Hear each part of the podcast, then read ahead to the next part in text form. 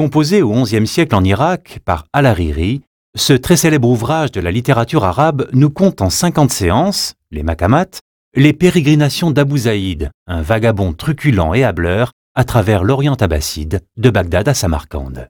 Chaque petit récit nous emmène dans une ville différente.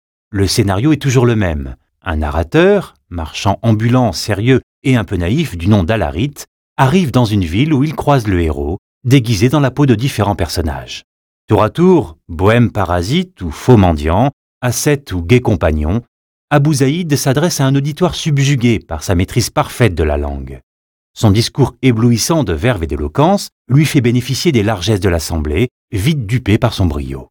Diatribe moralisatrice, verte satire, jeux de mots en cascade se succèdent, prétexte à la générosité du public. Lorsqu'Alarit découvre enfin qui il est, Abu Zaïd se moque de la déconvenue de son ami et s'enfuit pour de nouvelles aventures.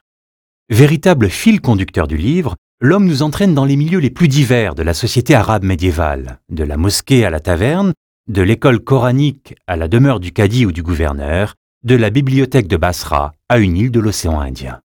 Traversant villes et villages, il officie à l'échoppe d'un barbier ou négocie au marché d'esclaves. C'est lui encore, saisi sur le vif, qui festoie avec des amis ou médite sur la vacuité de la vie dans un cimetière. On le voit à dos de chameau se joindre aux caravanes lourdement chargées qui traversent le désert, faisant halte dans les campements et les caravansérails ou accompagnant des pèlerins sur le chemin de la Mecque, sans perdre une fois de plus l'occasion de les flouer. Écrit dans une langue arabe étincelante de virtuosité, le livre des séances connaît un succès immédiat et devient un véritable best-seller. Il circulait plus de 700 copies de l'ouvrage du vivant même de l'auteur, et de nombreuses imitations en furent faites en arabe et dans d'autres langues.